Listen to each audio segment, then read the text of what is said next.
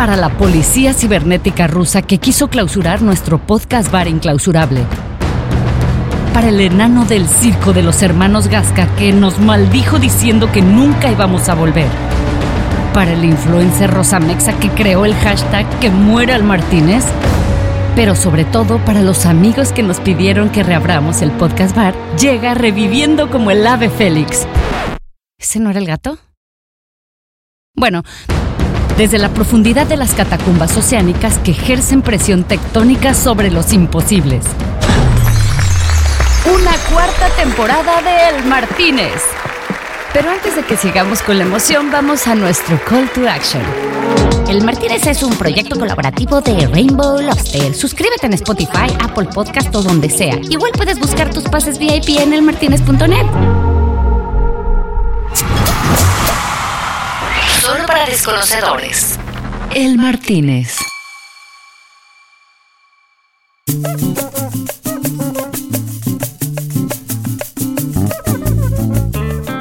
Sinvergüenzonas y sinvergüenzones. ¿Eh? ¿Qué tal una cuarta temporada del Martínez? Mira, la verdad es que yo no sabía si le íbamos a hacer o no. Soy honesto porque la verdad es que es un montón de chamba. Pero encontramos una nueva manera de abordar los intros que me parece que está sabrosa, que es un poquito menos de información. Vamos a hacer capítulos un poquito más cortos, que eso siempre nos ayuda porque había gente que me decía, coño, vale, una hora es demasiado. y vámonos entonces a comenzar de nuevo. Va a ser una temporada diferente. Vamos obviamente a meterle sabrosura a nuestros intros, pero un poquitito más tranquilos. Y les voy a explicar cómo fue que decidí hacer la cuarta temporada del Martín. me quito esta gorra y les cuento que resulta que estábamos, estaba en una noche en Cannes este año, en 2022, y me encuentro con un grupo de, gente en una de las fiestas de Cannes hablando en español. Y yo, ya sabes, de salido, tenía los tragos encima, me pongo a hablar con esta gente y me encuentro con un brother que me cae muy bien, con una sonrisa muy amplia, y de repente me dice, ah, tú eres el del Martínez. Sí, wow, que no sé qué. Y empezamos a hablar y se puso todo buena onda. Y resulta que ese amigo que, que conocí esa noche me empieza a contar, oye, que debería retomar el Martínez, ¿vale? Que no puede ser que no hagamos el Martínez, que... Y la verdad es que me hizo, me hizo reflexionar, no solamente él, sino un montón de gente que conocí en, en Cannes este año y otros amigos que ya conocía, pero que me decían, coño, tiene que volver al Martínez, échale huevo, vamos a hacerlo. Y después de seis meses dije, ¿sabes qué? Tienes toda la razón. Y, la verdad que quería decirles, coño, gracias a toda esa gente que me tiró tanta buena onda y que es la razón por la que volvemos acá. Vamos con todo en una cuarta temporada.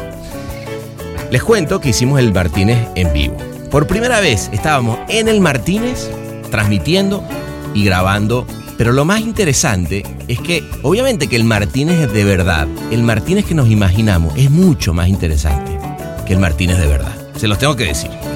Por eso, vamos a volver a este sonido que nos transporta a ese Martínez que tenemos todo en la cabeza y vamos de nuevo. Lo que vamos a hacer ahora es que vamos a hacer en los próximos capítulos, vamos a tener los, las cinco noches, que fueron las cinco noches con todos los jurados y toda la gente y todos los amigos y las leyendas de la publicidad que nos acompañaron en, ese Cannes Lion 2022 para que todos se imaginen ese Martínez y no tengan que ir a Facebook a ver algo que no necesariamente es tan lindo como lo que está en su imaginación. Bueno, por eso lo que quiero decirles es que los invito a que escuchen la próxima semana. Cada uno de, los, de las próximas semanas, durante cinco semanas, vamos a traer los resúmenes del Martínez en vivo, donde tuvimos, como les digo, a todas estas grandes personalidades y amigos, tomándonos un cotorro rosé sabrosón con François, que nunca apareció a cámara porque él es un tipo, eh, no sé, él tiene como cierta... Mm, no sé, como una vergüenza que a veces, aunque le encanta cantar ópera, no le gusta aparecer en cámara. Pero bueno, siempre estuvo ahí sirviendo nuestros tragos. Pero bueno, vuelvo al amigo este que les estaba diciendo antes. Este amigo que conocí esa noche, que fue el que me dijo que deberíamos empezar otra vez a volver, me empezó a contar una historia increíble de su vida y resultó ser el socio del gran Chadwick. Y cuando me empezó a contar su vida, me pareció una brutalidad, me encantó todas las cosas que había hecho en su vida y le dije, mira, me acabas de inspirar de nuevo a comenzar una cuarta temporada del Martínez y por eso te pido que mañana nos veamos en el Martínez y grabemos el primer episodio del Martínez desde el Martínez de verdad. Así que el episodio que van a oír hoy es un episodio donde todo lo que oyen en la parte de atrás es verdad, es el Martínez de verdad. Toda la, gente que oyen eh, Muerte de Risa ya no es un diseño de audio, es tal cual lo que pasó esa noche. Pero bueno, no nos adelantemos. Para hacer los honores del invitado de hoy, le voy a pedir a Marley que nos haga los honores de presentarlo. Y así va a ser el nuevo formato del Martínez. Es Marley presentando a nuestro invitado de hoy. Él es el socio fundador y brand manager de Fahrenheit DDB, la agencia peruana que fundó con Ricardo Chadwick, que después de haberse ganado 20 leones en sus 13 años de existencia, hoy es una de las más premiadas en la historia de la publicidad peruana en Cannes. Además fue rankeada por Crema otra vez como la agencia número uno del Perú y fue la más premiada en los premios IDEA en los últimos cuatro años consecutivos. Este año batió récord en Cannes con cinco leones para Real Plaza y Pilsen Callao, la marca de cerveza más antigua de Perú, donde destaca la gran idea y Interpreters, que es el primer bot disponible dentro de Discord que permite que las personas sordas sean incluidas dentro del mundo de los videojuegos. Bueno, gracias Marley. Les cuento que esa noche, bueno, hablamos de muchísimas cosas, pero una de las que más me gustó es que este es un melómano adicto, o sea, un tipo que tiene una historia con la música, con un montón de músicos que vamos a oír esta noche. Eh, me contó cómo empezó su viaje con, con su papá. Su papá fue uno de sus grandes maestros publicitarios porque él también era publicista. Y bueno, hablamos de lo que significa crecer en una agencia dentro de una casa o una casa dentro de una agencia. ¿no? Eh, lo que fue interesante es oír esa pasión que tiene por las marcas, porque además saber que su papá también era Alberto Guachet. Me contó que estuvo en Puerto Rico viviendo un buen rato, trabajó en varias agencias como Martí, Flores, Prieto y Guachel, Jonan Rubicam, y luego, como después, hizo toda una carrera como brand manager de Mil. En fin, estuvimos hablando de todas eh, partes de su carrera, pero sobre todo también estuvo muy lindo escuchar lo que para él significa ese matrimonio empresarial con Ricardo Chadwick, este gran creativo peruano con quien hizo historia no solamente en esta agencia, sino en Pragma, antes de, esta, ¿no? Me habló de cómo fue ese clic entre un par de desconocidos en una primera cita que parecía más bien una, una cita a ciegas y cómo de ahí realmente reventaron el mercado peruano. Y obviamente hablamos, porque estábamos en el Martínez, a ver, a ver si me entienden en el Martínez, tomándonos ese vinito y celebrando estos cinco leones que se trajeron en esta edición. Y obviamente me contó de las piezas y me explicó cómo tienen un departamento dentro de la agencia que se encarga de innovación con un ingeniero que además después nos estuvimos tomando unos tragos afuera y resultó ser un tipazo. Así que, señoras y señores, comienza una cuarta temporada. Por favor, sáquense los calcetines, pónganse un roncito un traguito, pero un splash nada más, simpaticón de agua mineral. Y prepárense de nuevo para que reabramos nuestro podcast bar de siempre. Ya le sacamos el polvo a las mesas, François está de punta en blanco para comenzar y recibirlo porque él es Alberto Guachet. Esto es El Martínez.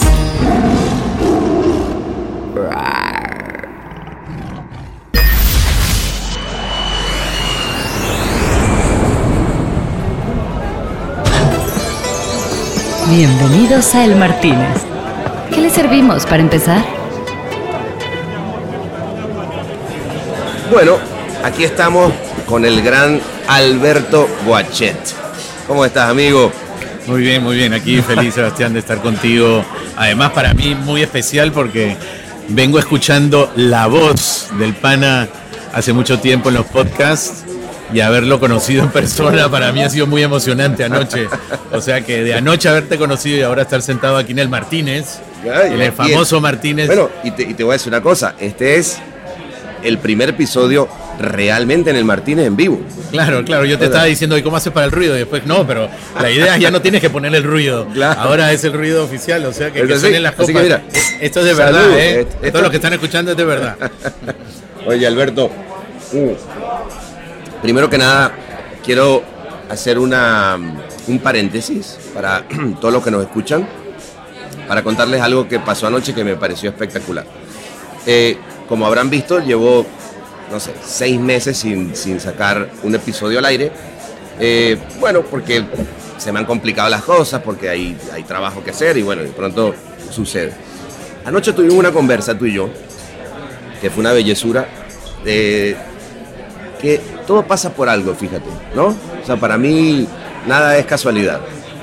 Venía en una fiesta, te encuentro en un dancing Sin floor, conocernos, sin sin conocernos, te oigo hablar y digo, ¿tú de dónde eres?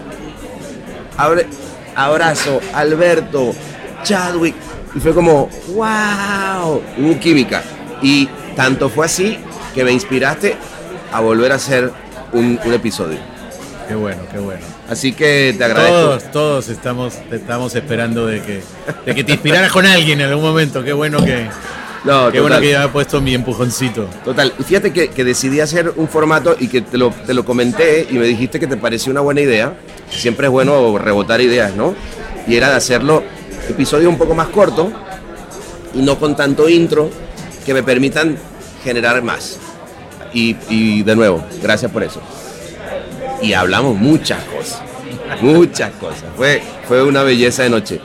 Vamos a empezar porque quiero que me cuentes de nuevo lo, lo que todas estas historias que me inspiraron, pero una en particular que fue tu relación con tu gran socio y cómo arrancaron.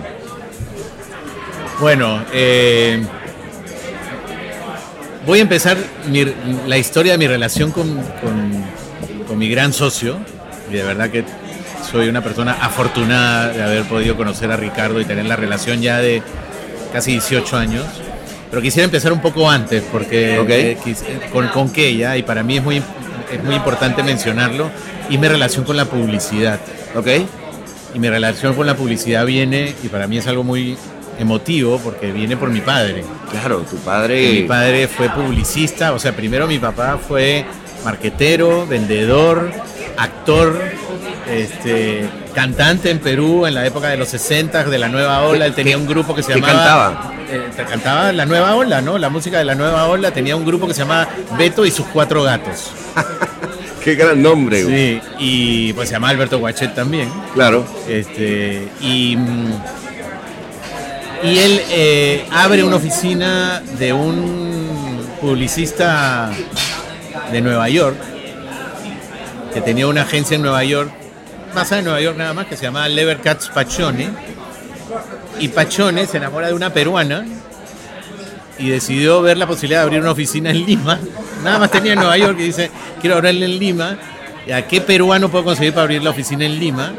Y conoce a mi papá. Mi papá se va, se entrena en Nueva York tres meses y abre la oficina en Lima, que no dura, poco, no dura mucho tiempo porque mi papá de ahí se lo jalan a Procter y después se lo jalan y se lo llevan de director creativo de Leo Burnett Caracas. Esto estoy hablando a principios de los 70, Wow. Que además, qué época para en Caracas, Venezuela, haber en sido esa época de oro, ¿no? la época de oro. Y de ahí, y bueno, de ahí hace toda mi trayectoria, la, la trayectoria la hace mi padre, Leo Burnett Caracas, Leo Burnett Bogotá, hasta que lo mandan a Leo Burnett Puerto Rico. Y, Y tú ibas viajando con él. y yo, no, no, no. Ah. Como él se divorció de mi mamá, yo vivía nueve meses en Lima y tres meses donde estuviera mi papá. Ok.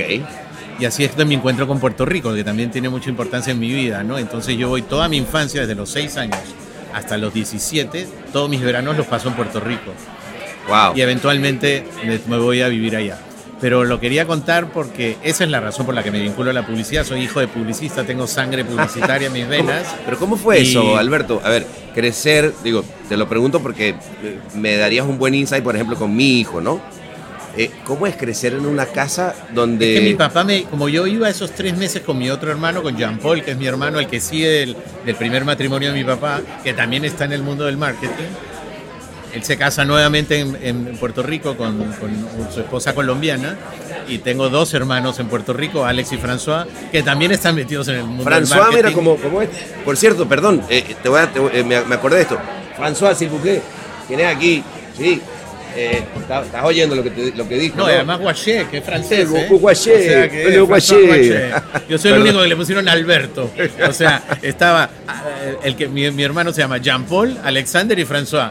¿Y Alberto quién es el huevón que le puso Alberto Guachet? Bueno, era el hijo de mi papá. Ok. Pero quería contar nada más brevemente esa historia que para mí era muy importante contarla hoy, en ese momento contigo, por la influencia que ha tenido mi papá en mi carrera. Ha sido mi ídolo de, de, de- de estrategia, de amor por las marcas con las que trabaja, realmente de pasión. Y acabo de estar dos meses el año pasado en Puerto Rico, lamentablemente porque él tenía ya un cáncer terminal.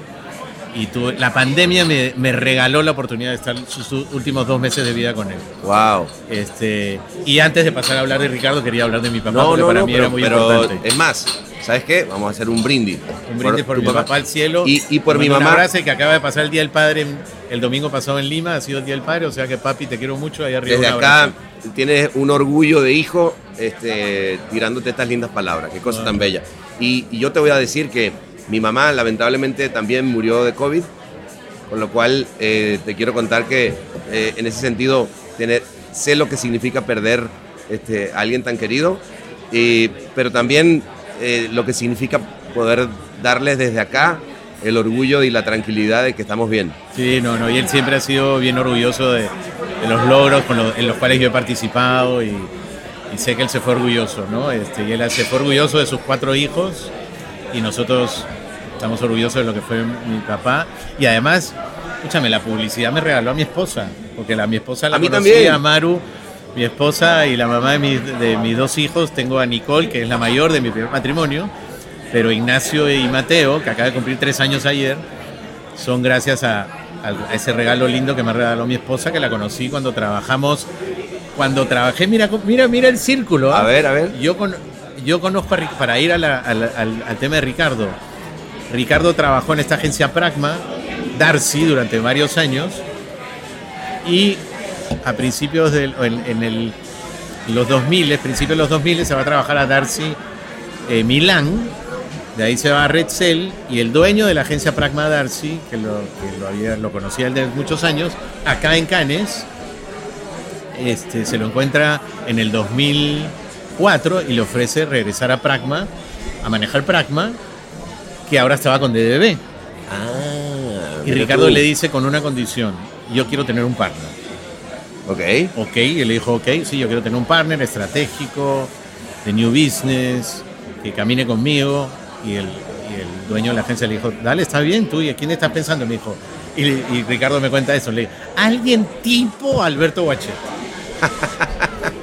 Y alguien Y- tipo era. Bueno, Alberto. sí, claro. Y bueno, para cerrar ese capítulo rapidito nada más, cuando entramos a manejar Pragma, este, antes de contarte la anécdota de cómo nos empatamos, entramos a trabajar Pragma, yo tenía una directora de cuentas que necesitaba contratar a una supervisora y entonces hace un, ¿cómo se llama? Reclutamiento y contrata a la que hoy es mi esposa. O sea que yo conocí a mi esposa en Pragma, Wow. a la cual adoro y es el O amor sea de que- mi vida o sea que y la madre de mis hijos. O sea que la publicidad me ha dado mucho a mí. Te dio, en, en, un, en one shot, te dio un socio y una esposa. ¿Qué, qué un más, socio qué una esposa, o como a veces nosotros decimos con Ricardo, nos- nosotros tenemos un matrimonio empresarial con Ricardo, que empezó en el 2004, cuando me llama, no nos conocíamos. Sabíamos quién era quién por la industria peruana, pero no nos conocíamos. Me llama, me invita a un bar que ya no existe en Lima, que se llamaba Bohemia, a tomar unas Gran cervezas nombre, y a cierto. Empezamos a conversar y a filosofar cómo vemos la publicidad, cómo vemos trabajar con gente. Y le dije, ya, acepto. Yo estaba en ese momento, yo era gerente de marketing de una empresa de loterías que estaba en Perú, había entrado y estaba abriendo Colombia. Este, y, Pero- y ahí empezamos, y ahí empezamos hay- a trabajar en, hay algo- en- en octubre del 2004 empieza nuestra relación. Esto es El Martínez. Pero hay algo que, que ocurre, eh, Alberto, que a ver si, si estás de acuerdo conmigo. A mí me pasó, eh, tenemos vidas parecidas en ese sentido. eh. También mi, la publicidad me dio a mi, mi socio y a mi esposa y a mis hijos, o sea que yo también soy un gran, gran agradecido de, de la publicidad.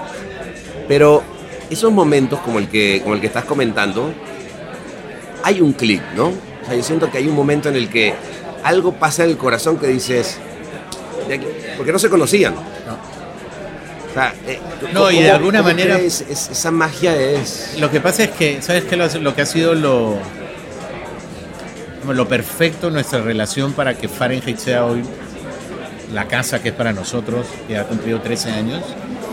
Oye, salud Es por esos 13 años. Sí, sí, ¿no? Es año cabalístico y mira cómo estamos acá en Cannes celebrando cinco leones Sí, para señor. Fahrenheit. Que ahorita quiero que me hable de esos cinco leones, por Este, cierto. Es que para es que el trabajo que hicimos en Pragma fue como convivir antes de casarte. Ah, Porque en Pragma no éramos socios. Sí, claro, claro. Él era director creativo general, yo era director de cuenta general, los dos VPs, y tuvimos cuatro años y medio ahí conviviendo. Entonces, cuando en esos cuatro años triplicamos la facturación, nos volvimos la agencia número uno en Perú, este, en algunos momentos, porque hay muchas buenas agencias en Perú que, que también compartían ese lugar.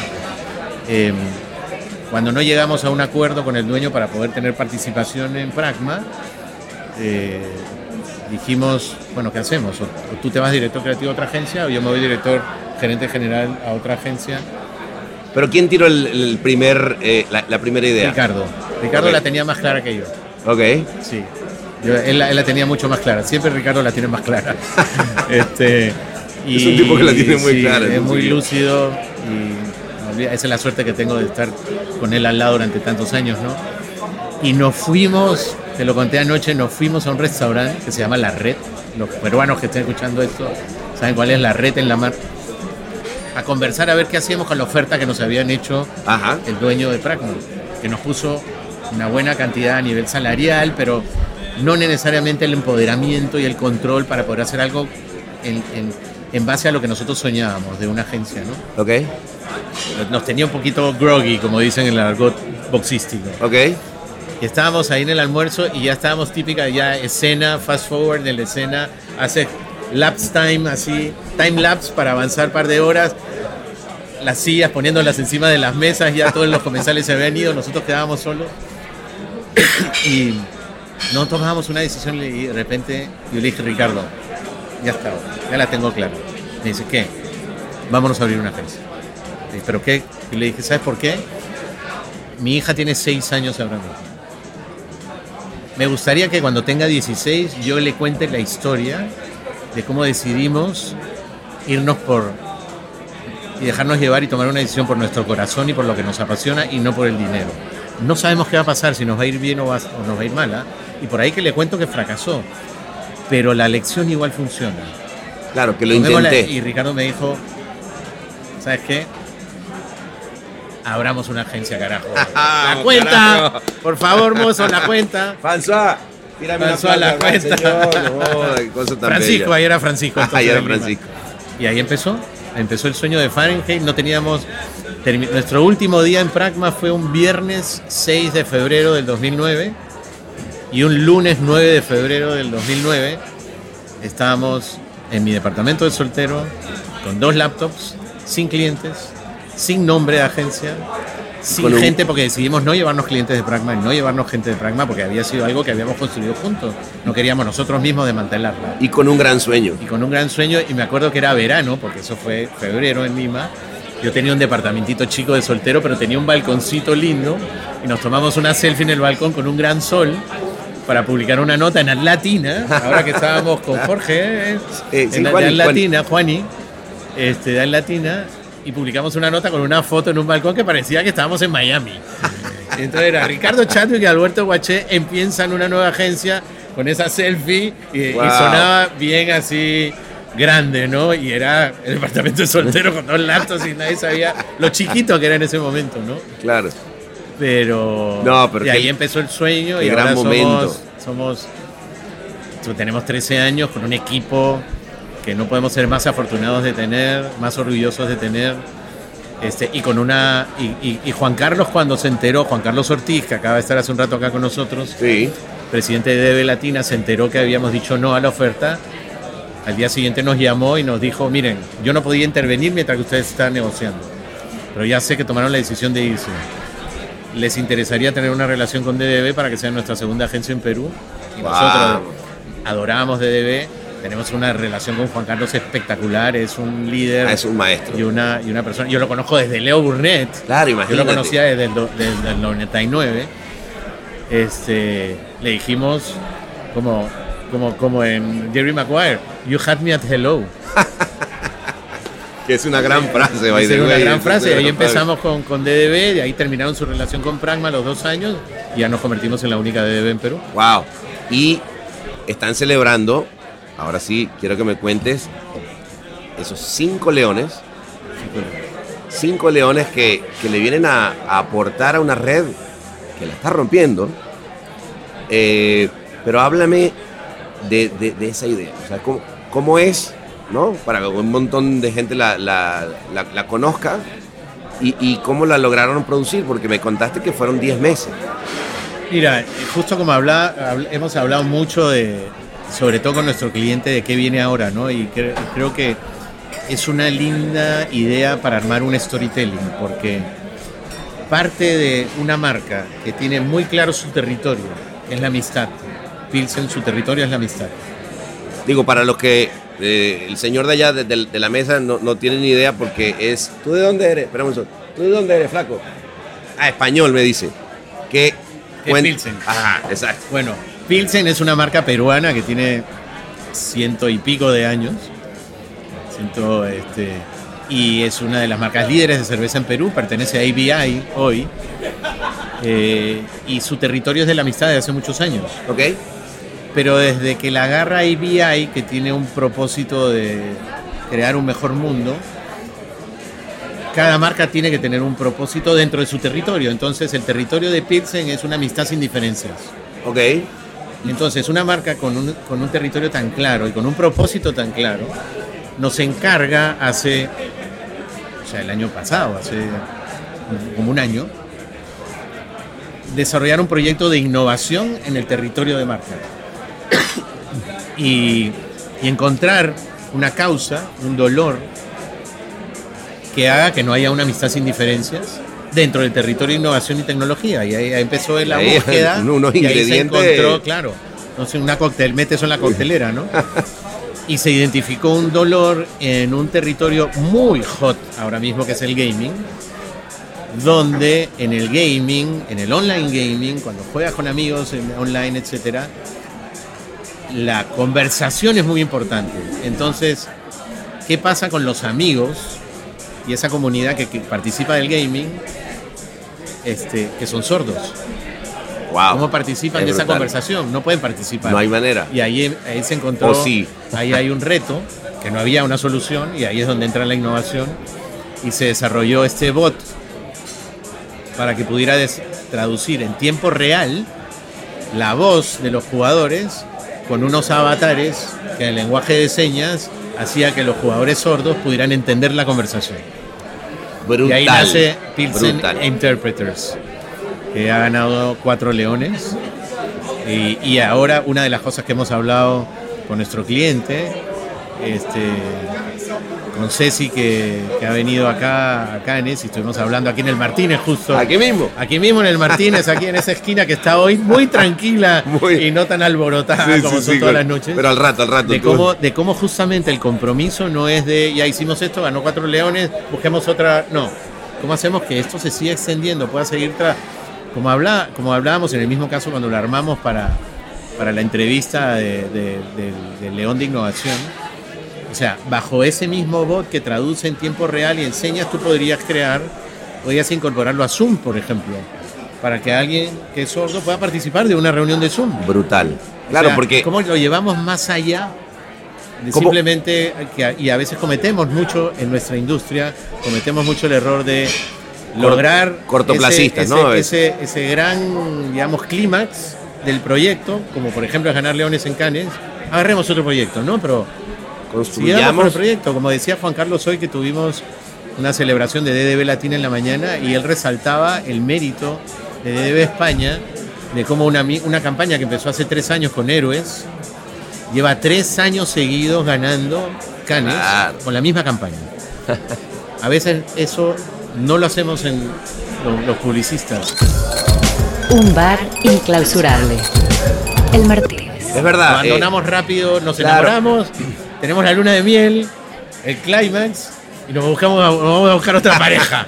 Es verdad. quedémonos un ratito más, ¿no? Es verdad, pero fíjate que lo, lo- había una, una gran, gran creativa eh, mexicana que te contaba ayer que es Ana María Guanaga. Vamos, François se, se, Los se efectos puso- especiales no, de no, François. se- Gracias, François. Una, una nos belleza. vio- Nos vio con el vaso Nos- vacío de nos vio vino seco, y- nos vio seco y dijo, no, ¿sabes qué? sí. Esta gente hay que... Eh, decía eh, un, escritor, Carlos Fuente, la, la- denominó la emperatriz del impacto efímero, ¿no? Y, pero más allá de ese, de ese eh, gran, gran sobrenombre, eh, sí es cierto que muchas veces eh, lo efímero es algo que, que ocurre en nuestro negocio, ¿sabes? Como que, como que lo efímero, y es lo, lo que estaba diciendo, retomando eso, que es, listo, vamos, próxima campaña, y el próximo concepto, dices, no, espérate, vamos a construir, y lo hablábamos también eh, en el Martínez que hicimos en vivo, con varios jurados, cómo los jurados están reconociendo y, y premiando las marcas con perseverancia, ¿no? Claro.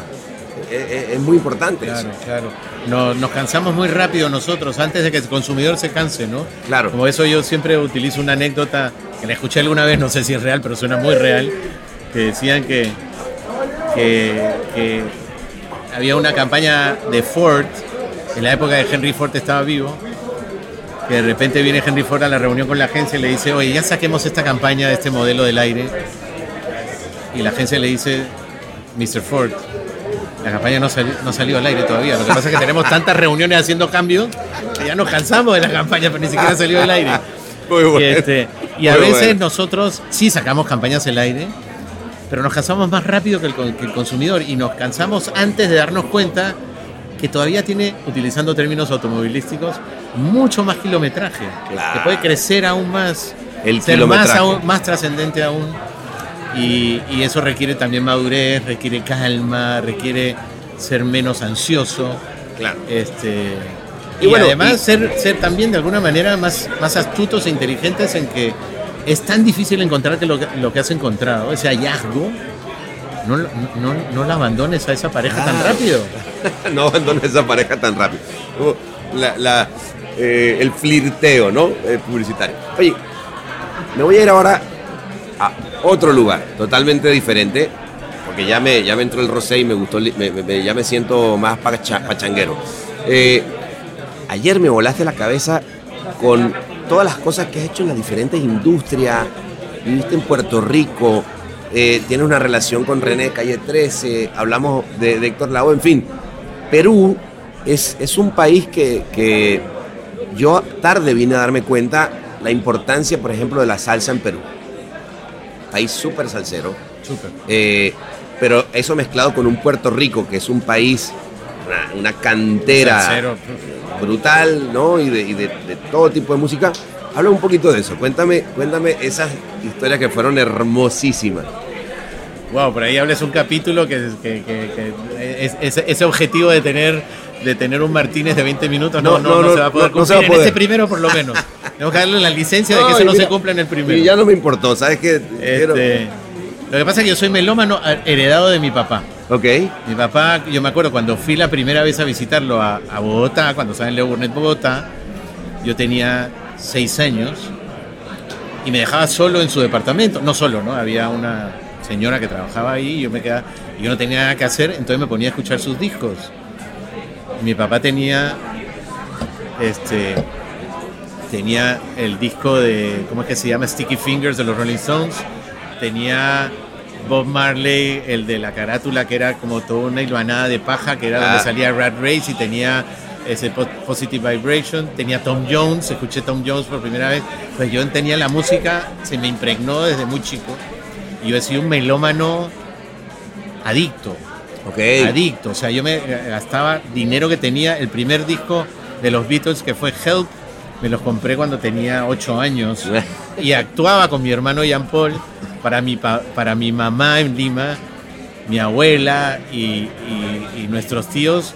Poníamos el disco vinilo de Help y con dos, dos raquetas de tenis hacíamos el faking de que estábamos cantando los Beatles con mi hermano. Muy bueno. Entonces yo he sido melómano toda mi vida.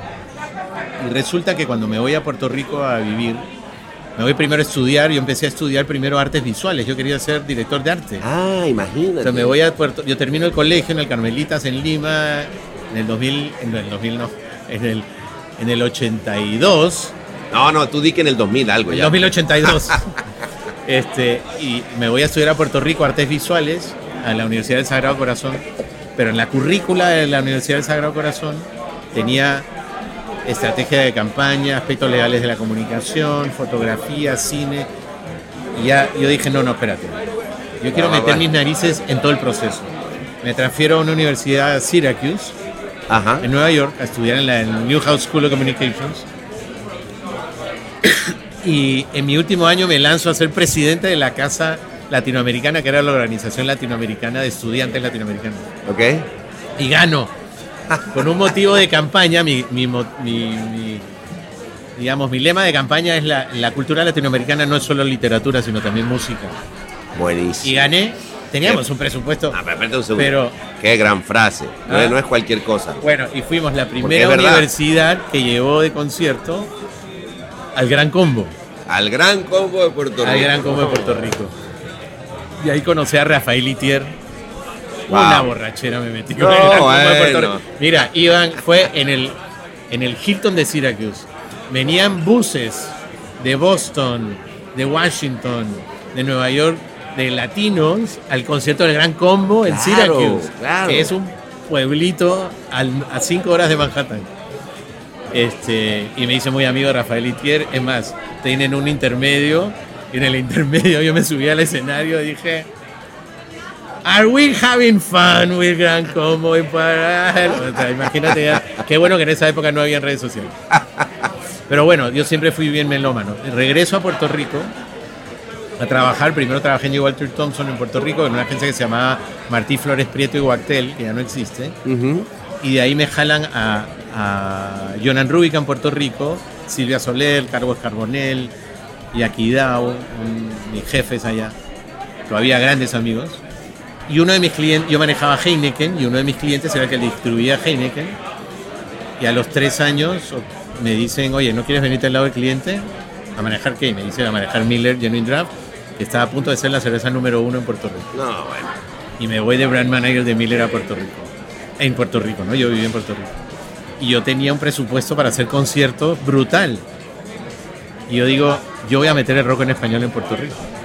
Que, que ya de por sí es una gran empresa, o sea, como concepto, como concepto en un país tan musical y tan de origen, decir, Pero no, voy, a, a meter. pero, pero no estaba el rock en español en Puerto Rico, era rarísimo. Claro, a eso decía, voy. ¿por qué no? Y como yo tenía, to- como yo iba todos los años a Perú, yo estaba metido y, y mira esta anécdota, me reúno con un gran promotor de conciertos en Puerto Rico que se llama Angelo Medina, pero que también tenía un equipo de básquet.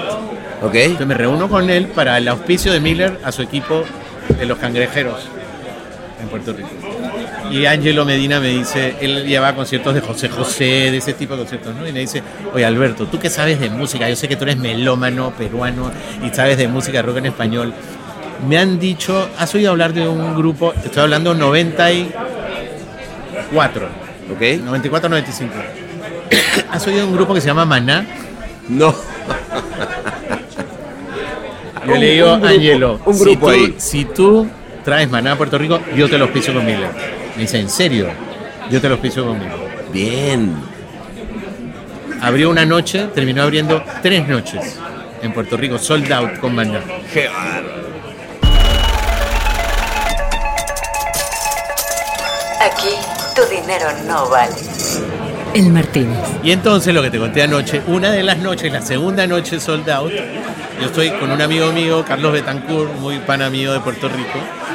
Estoy en el viejo San Juan, eh, bebiendo por ahí, este, en la placita, que no sé qué. Me llama Ángel y me dice, "Oye, Alberto, estamos en la casa de un publicista muy conocido en Puerto Rico, Ángel Codiado Schwartz, que tenía una casa preciosa en el viejo San Juan. Estamos con los de Maná, porque no te vienes a tomarnos unos tragos. Puta, o sea, Obvio. en cinco minutos. ¡Tintón! Eso, bueno, te voy a tomar tintón. ¿Quién es? No, Alberto Guaché que está. Entonces nos vamos, estamos metidos en el, en, la- en el departamento del viejo San Juan de Ángel Collado Schwartz, hablando con Fer y yo con Alex, porque yo soy fanático de la batería, entonces yo hablaba con Alex, de la batería. La, la semana anterior había sido el concierto de Phil Collins. Bueno. Yo le decía a Alex, tu descarga de batería fue mejor de la de Phil Collins, que es un gran baterista. En la época de Phil Collins tocaba todavía. Claro. Pero nada, nos aburrimos en la casa de Ángel y, nos, y yo le digo, ¿por qué no nos vamos a la calle, a un bar ahí en el viejo San Juan a tomar un trago? Y entonces nada más vienen Fer y Alex. Nos vamos un grupo de amigos y estamos tomándonos un trago en la puerta que da a la calle, de la calle Fortaleza, que es la que baja de la placita, en el viejo San Juan. Ajá. Yo estoy hablando con Alex y a Alex le pregunto, Alex, ¿cuál es tu percusionista favorito de Puerto Rico? Y me dice, ¿sabes qué? es un timbalero salsero percusionista que se llama Roberto Roen. No, ahí, ahí Yo le digo, no puedo creerlo, yo conozco a Roberto Roen así, no te puedo creer. Y de repente, o sea, ni en una película podría pasar. Los carros en el viejo San Juan bajan por la calle Fortaleza despacito porque es una calle llena de adoquines. Bajan taca, taca, taca, taca, taca, taca, taca, taca y de repente escucho... ¡Eh, eh! ¡Apeto! No. Yo miro y le digo, Alex, acompáñame. Me acerco, yo lo conocí a Roberto Roena de unos conciertos, y le digo, Alex de Maná, Roberto Roena, Roberto Roena, Alex de Maná. Qué gran momento. Es Gran, gran momento. O sea, eso, bueno, estamos hablando que es la banda más vendida de, de Latinoamérica de la historia. Y Roberto Roena, para mí, ¿qué te puedo decir? Es un dios. Que acaba de, de morir el año Acaba- pasado. acaba de morir. Este, yo tengo todavía mi, mi, mi, mi póster enmarcado en Lima para Alberto Guachet, mi gran amigo de Roberto Roena. Todavía lo tengo. Salud, salud por Salud Roberto. Roena y por ese gran, gran historia. Oye, y la última que quiero que me cuentes, hermanito, que ya somos hermanos. eh, No, por supuesto. Éramos hermanos separados antes de no, lo que se. Exacto. Este, no, cuéntame, esa que me estabas contando de, de Mick Jagger. Ah. Bueno, porque que- porque además no, pero esa, es involucra- una, pero esa es una historia, un coitus interruptus, porque no se llegó a consumar. Pero es muy buena, me encantó.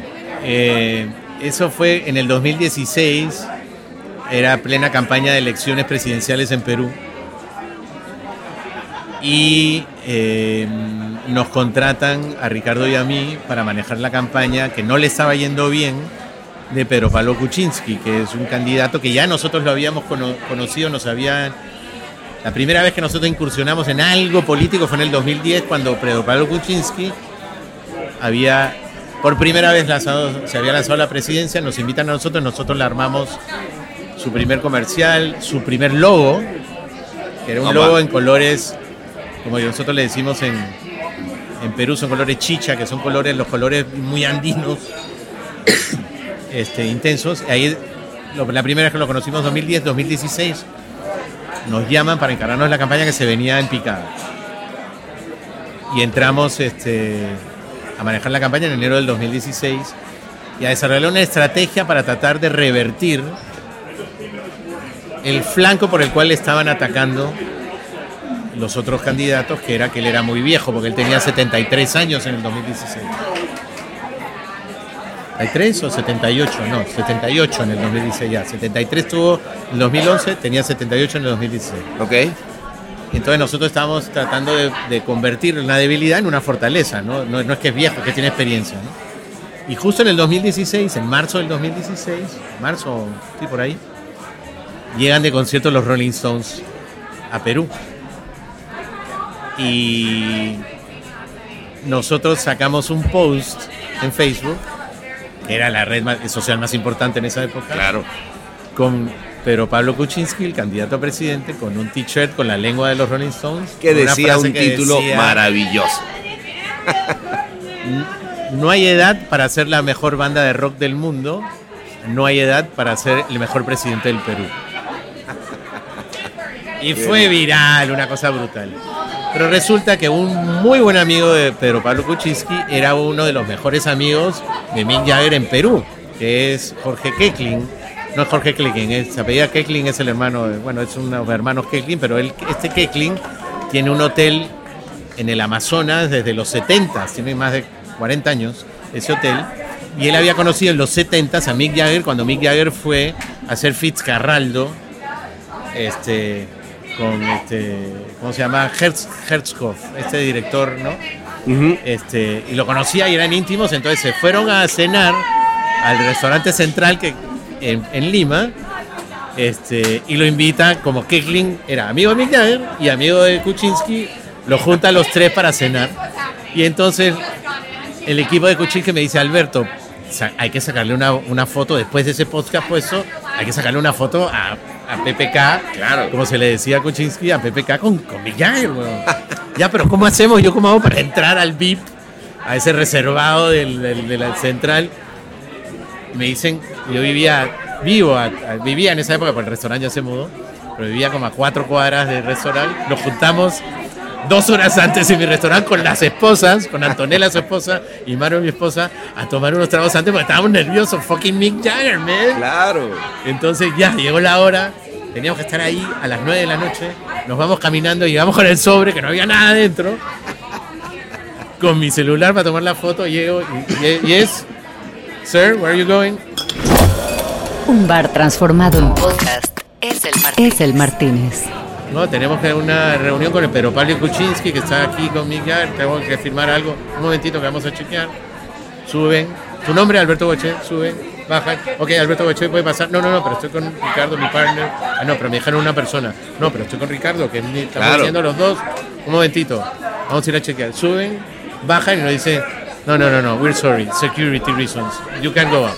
No. Y nos votaron y no pudimos conocer a Mick Jagger. No, pero, ¿sabes por qué me gusta la historia? Pero mira, hay una frase que son que es los principios no son los principios hasta que te cuestan plata o algo muy importante. Muy bien. Y mi principio era mi partner es mi partner.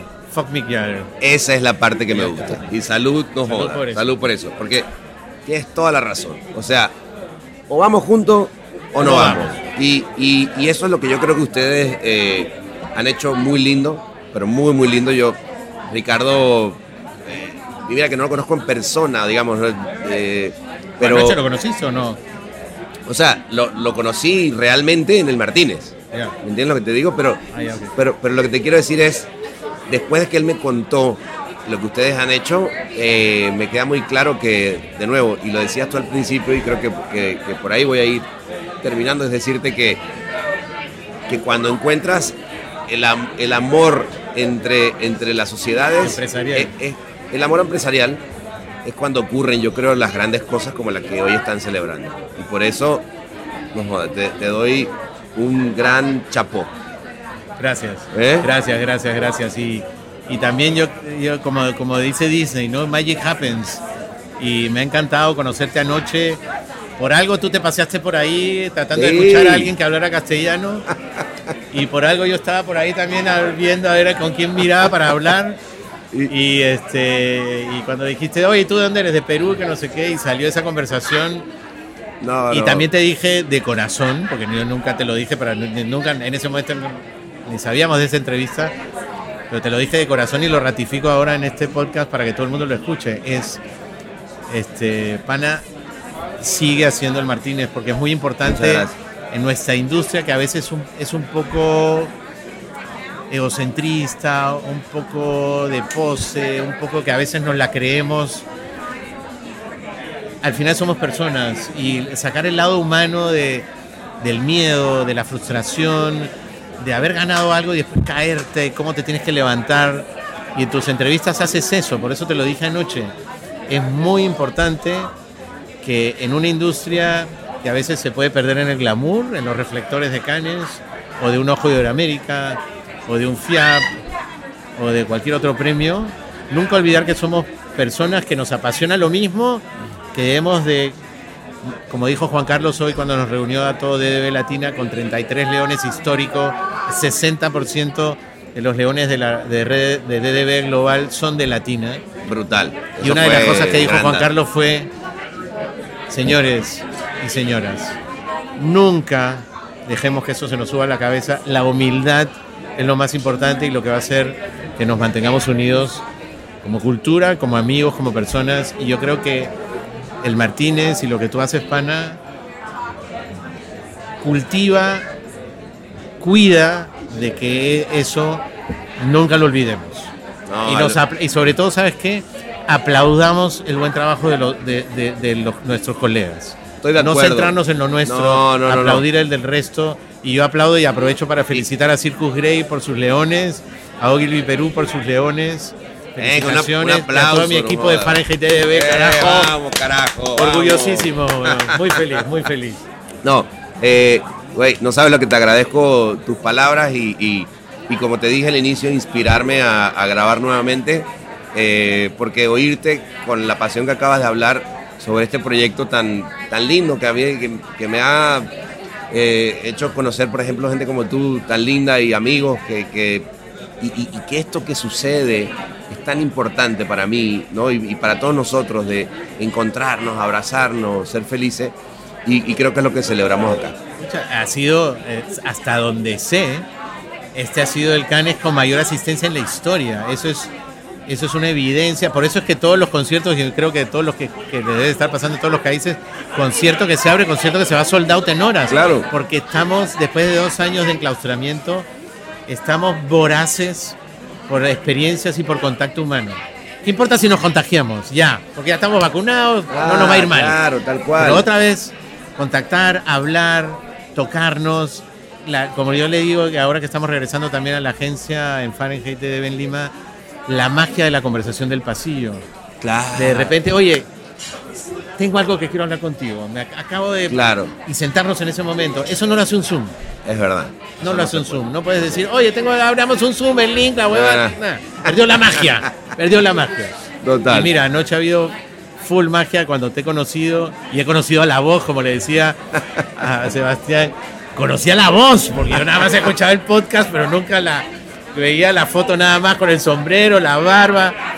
Este, muy parecida a un amigo mío, Jorge Carmona en Lima, nada más, y de repente lo tengo en persona y te tengo a ti en persona y escucho la voz. Puta, es No, como qué conocer a la voz que hacen los trailers en Hollywood. ¿no? Puta, tú eres. Pero más allá de la voz, eh, lo que tú empezaste hace, hace tiempo con esto del Martínez y de, y de sacar el lado humano de los que somos apasionados de esta industria, a veces un poco masoquista, a veces un poco cruel, pero que nunca deja de, de- de- de- de conectar con nuestro corazón y nuestra pasión, como lo hizo con mi padre durante muchas décadas, y lo que hizo inspirar a sus cuatro hijos a estar metidos en esto y a mí sobre todo, y estar acá contigo, y mira, No jodas. Imagínate. Dame un abrazo. Hermano, de verdad. Mucho gusto, Placerzote. Y, y ok, te voy a hacer caso. Que venga más Martínez. que venga más Martínez. To be continued. Eso. Esto es El Martínez.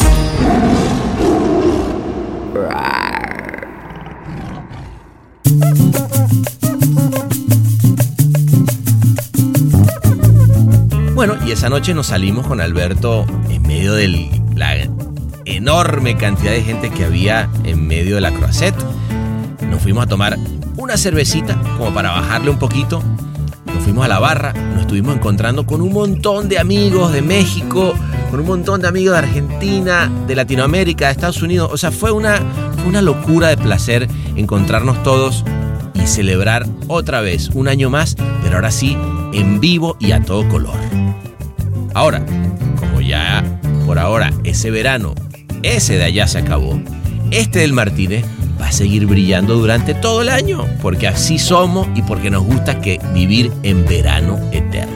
Que empiece esta nueva temporada. Como les digo, vienen cinco episodios más en el Martínez en vivo y después le tenemos, como siempre, invitadas e invitados de rechupete que van a hacer que todos sigamos disfrutando que estamos vivos.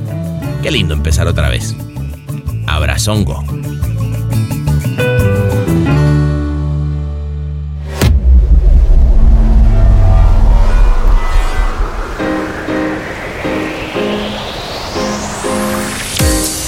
Este episodio fue mezclado y musicalizado por el gran Ahmed Cosío en Ciudad de México. Locución de la voz Marley Figueroa desde Ley. Escrito por Sebastián Arrechedera. Dirección de arte y redacción Ángela Forti. Una producción colaborativa de Rainbow Lobster.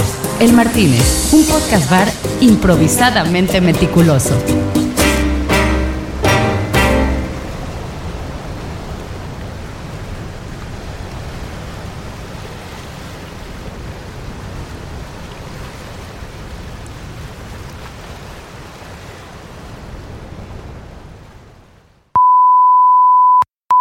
Escrito por Sebastián Arrechedera. Dirección de arte y redacción. Arte.